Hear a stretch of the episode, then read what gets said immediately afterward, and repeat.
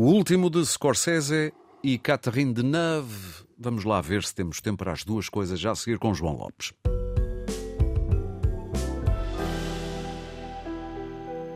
João, bem-vindo mais uma vez ao Destacável.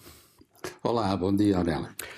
Como foi a experiência de três horas, julgo que e meia, posso estar enganada, enganado. E 26 minutos. E 26 minutos, exatamente, de Assassinos da Lua das Flores, é o novo de Scorsese, baseado em factos infelizmente reais. É verdade. Olha, Aurélio, apetece-me dizer que é uma das mais belas curtas-metragens que eu alguma vez vi. Curtas-metragens? Exatamente. Ouvi bem, 3 horas e 26 minutos? Exatamente, porque aquele tempo tempo dramático, tempo narrativo, tempo de história e tempo de emoções é absolutamente essencial e tem a ver precisamente com, com factos verídicos, porque há alguns no, no princípio do século XX, mais exatamente na, na década de 20, a tribo dos Osades uh, tornou-se uh, uma, uma galeria das pessoas mais ricas dos Estados Unidos. Uhum. Porquê? Porque foi descoberto petróleo na, nas suas terras. Até que, estranhamente, começaram a adoecer ou a ser assassinados. Sim. Digamos que esta, esta sinopse muito esquemática resume uma, uma questão que cada vez é mais essencial para, para alguém como o Martin Scorsese, ou seja, encarar de frente os factos, as glórias e também os traumas da nação americana. Sim, ele sempre foi o homem da América no seu cinema, não é?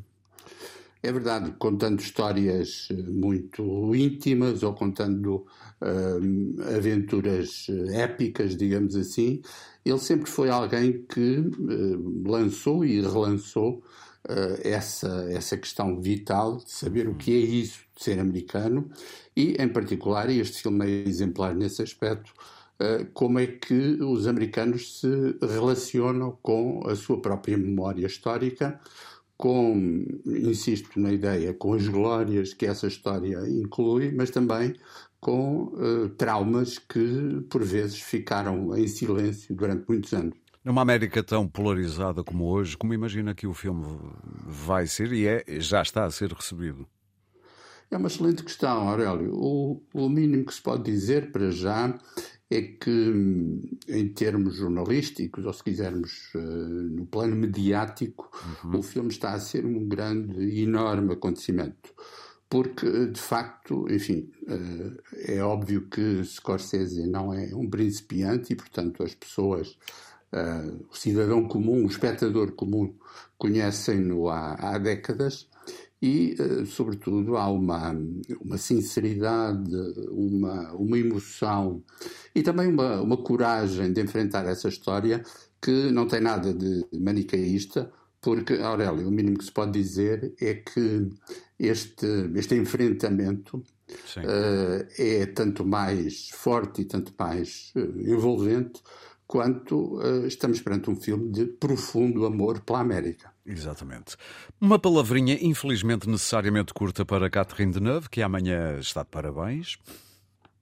Exatamente, faz 80 primaveras. Apetece-me dizer, Aurélio, que uhum. o simples facto de ela ter aparecido uh, num filme chamado As Donzelas de Rochefort, de Jacques Demy, noutro filme chamado Belle de Jour, uhum. de Luís Buñuel, e noutro filme chamado A Sereia do Mississippi, de François Truffaut, era suficiente para ser uma figura incontornável na história, não apenas do cinema francês, mas do cinema em geral. Que belo tríptico.